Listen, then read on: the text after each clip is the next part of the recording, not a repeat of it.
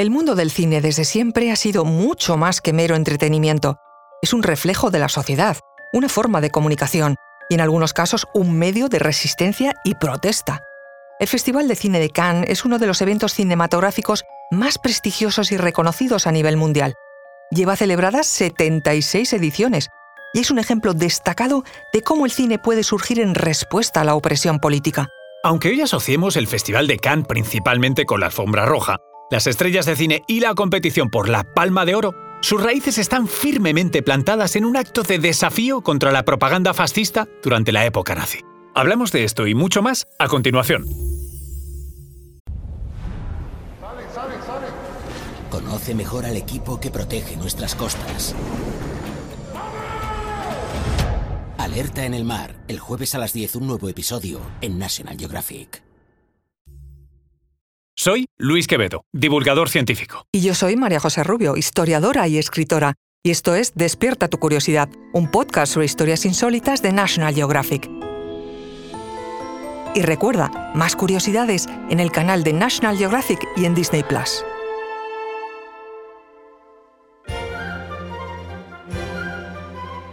Para entender el origen de Cannes, primero debemos remontarnos a la década de 1930, una época de tumulto político en Europa.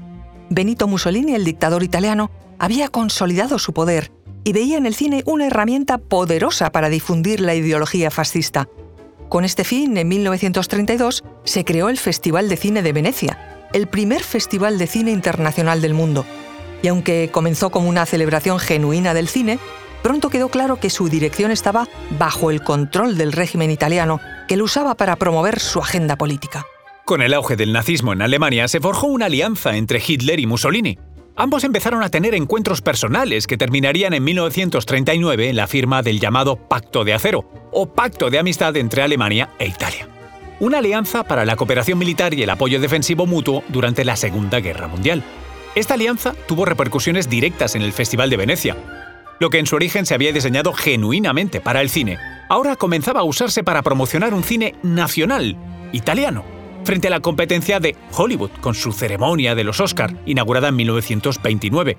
El cine, pues, no era ajeno a la situación política y en el fondo se trataba de una competición entre países. Todos lo entendían así, también las democracias. Mussolini incluso había fundado en Italia los estudios Cinecittà para rivalizar con Hollywood. De ahí salían películas al gusto del régimen, mayoritariamente comedias musicales y epopeyas históricas para ensalzar las glorias nacionales. Las primeras ediciones del Festival de Venecia fueron presididas por Giuseppe Volpi, importante empresario y ministro de Finanzas de Mussolini, junto a un jurado internacional que mantuvo un espíritu abierto y ecuánime en sus primeras ediciones. Pero todo empezó a cambiar en 1935, cuando se excluyó a los extranjeros del órgano de gobierno del festival. Un año después, en 1936, el Ministerio de Cultura Popular redactó una ley que en la práctica permitía que el Partido Nacional Fascista se hiciera con la competición. A partir de 1937, Mussolini empezó a hacer presión para que los premios fueran al gusto del régimen fascista. Ese año, la película francesa La Gran Ilusión, de tinte pacifista, ambientada en la Primera Guerra Mundial, perdió el premio del jurado precisamente por ese ensalzamiento de la paz. Pero la cosa fue a peor. Cuando se inauguró la sexta edición del Festival Internacional de Cine de Venecia, el 8 de agosto de 1938, entonces la situación en Europa era ya muy tensa.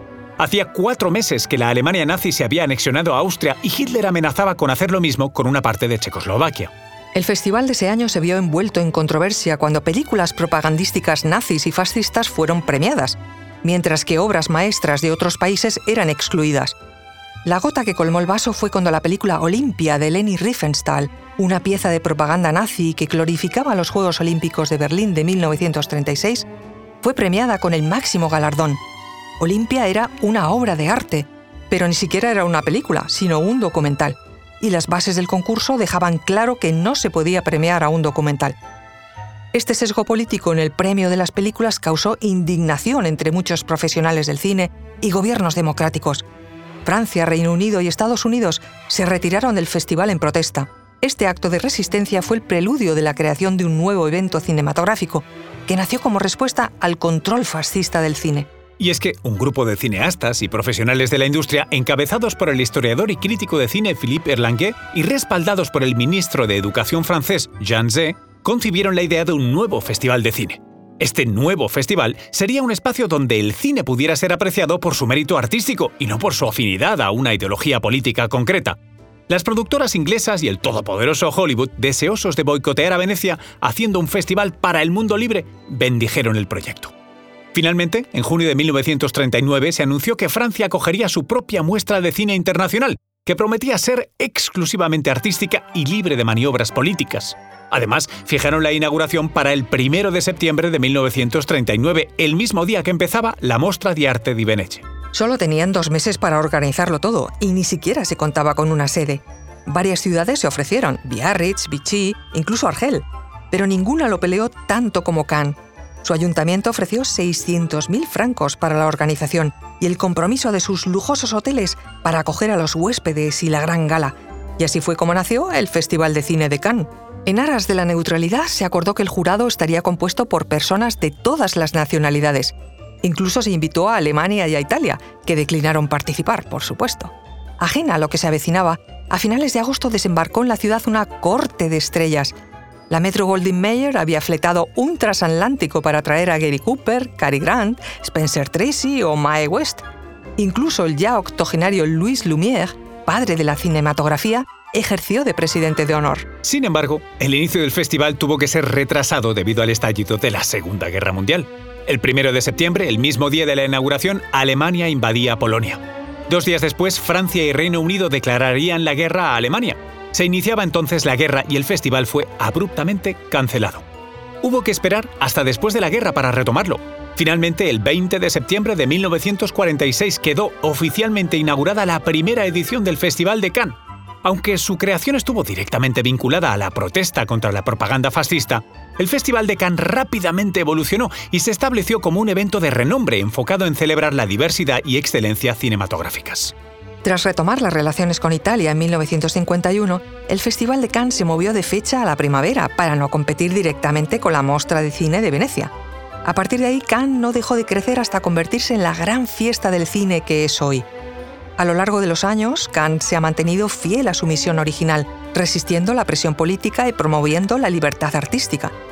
Con ánimo de despolitizar más el concurso, en 1972 se decidió que fuera un comité el que propusiera las películas candidatas, en lugar de las autoridades de los países participantes.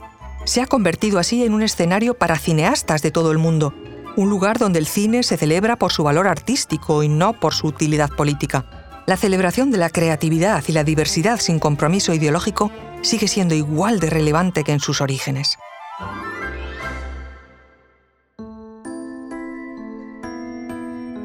Recuerda que Despierta tu Curiosidad es un podcast sobre historias insólitas de National Geographic. Disfruta de más curiosidades en el canal de National Geographic y en Disney Plus. Ah, y no olvides suscribirte al podcast si has disfrutado con nuestras historias.